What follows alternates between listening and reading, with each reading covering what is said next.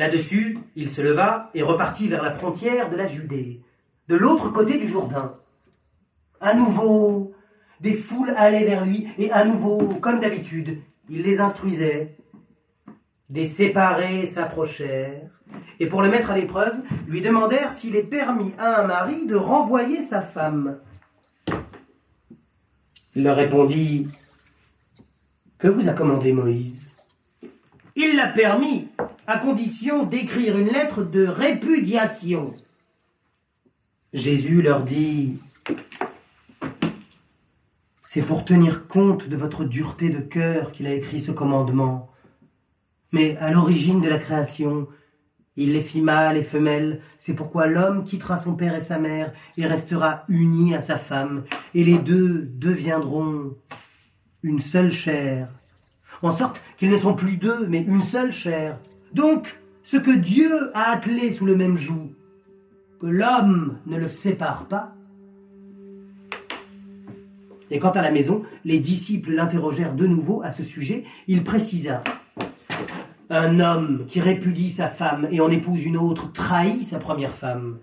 Et une femme qui répudie son mari et épouse un autre homme commet aussi une trahison. Les disciples rabrouaient ceux qui lui amenaient de petits enfants pour qu'ils les touchent. Jésus s'en indigna. Laissez venir à moi les petits enfants, ne les écartez pas, car le royaume de Dieu est pour ceux qui leur ressemblent.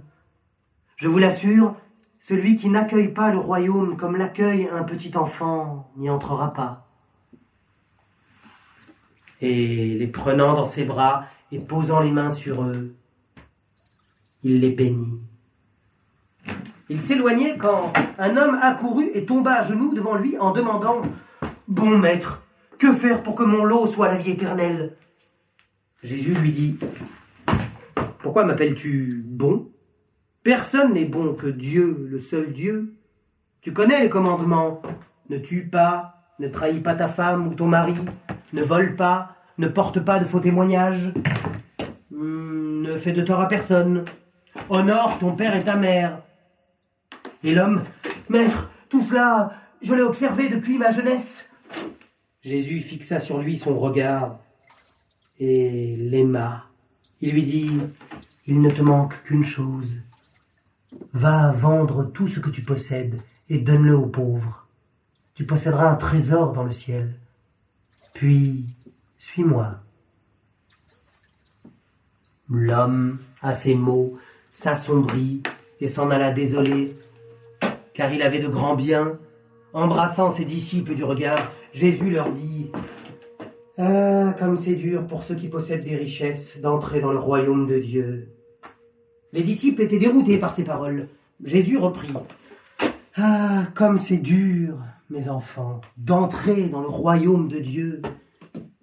Il est plus facile à un chameau de passer par le trou d'une aiguille qu'à un riche d'entrer dans le royaume de Dieu. De plus en plus déroutés, ils se disaient entre eux, Alors, qui peut être sauvé? Jésus les regarda. Si cela dépendait des hommes, personne. Mais cela dépend de Dieu. Et tout est possible à Dieu. Pierre commença. Regarde, nous avons tout lâché, nous, pour te suivre. Je vous le garantis, dit Jésus.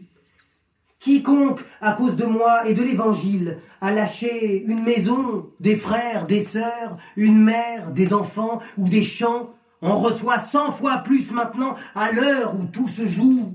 Maison, frères, sœurs, mères, enfants, chants, avec des persécutions par-dessus le marché. Et dans le monde qui vient, la vie éternelle. La plupart des premiers seront les derniers, et les derniers seront les premiers. Ils étaient sur la route, montant vers Jérusalem. Jésus marchait en tête, devant ses disciples. Hum, troublés. Ceux qui les suivaient avaient peur. Il prit à part les douze pour leur répéter ce qui devait lui arriver. Nous montons à Jérusalem. Là, le Fils de l'homme sera livré aux grands prêtres et aux lettrés.